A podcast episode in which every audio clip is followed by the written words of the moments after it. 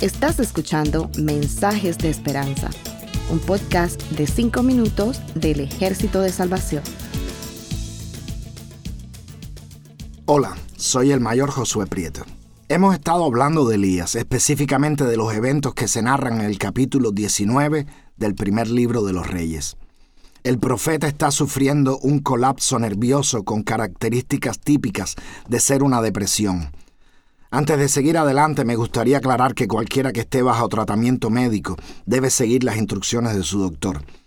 En el episodio pasado mencionamos que Dios envió un ángel.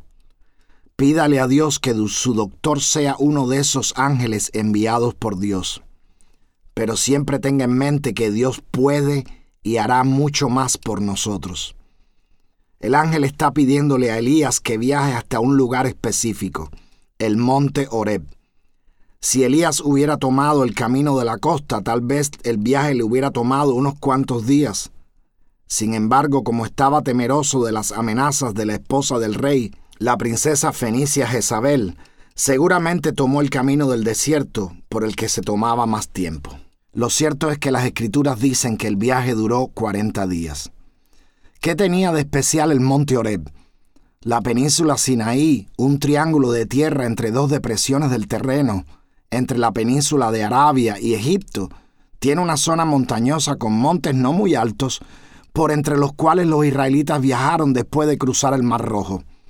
El monte Oreb no es el más alto de la región, pero es el más importante para el pueblo de Dios, porque ahí fue donde Moisés recibió directamente de las manos de Dios las tablas de la ley, específicamente las tablas con los diez mandamientos. Pero este monte ya era conocido por Moisés, porque ahí estaba pastoreando las ovejas de su suegro, cuando vio una zarza que ardía, pero sin consumirse. Cuando leemos Éxodo 3.1, Oreb es identificado como el monte de Dios. Es interesante que las dos figuras del Antiguo Testamento que están relacionadas con ese monte son las mismas personas que aparecen junto a Jesús durante su transfiguración. Moisés representando la ley y Elías representando a los profetas. Cuando Dios llamó a Moisés, le explicó que había descendido porque escuchó el lamento del pueblo que estaba en esclavitud en Egipto. Cuando el ángel le pide a Elías que viaje a Oreb, es porque Dios ha escuchado el lamento de Elías. No importa cuán diferentes hayan sido los casos, Dios nos oye y ha descendido, y ahora nos pide que viajemos hasta Oreb. ¿Qué significa esto?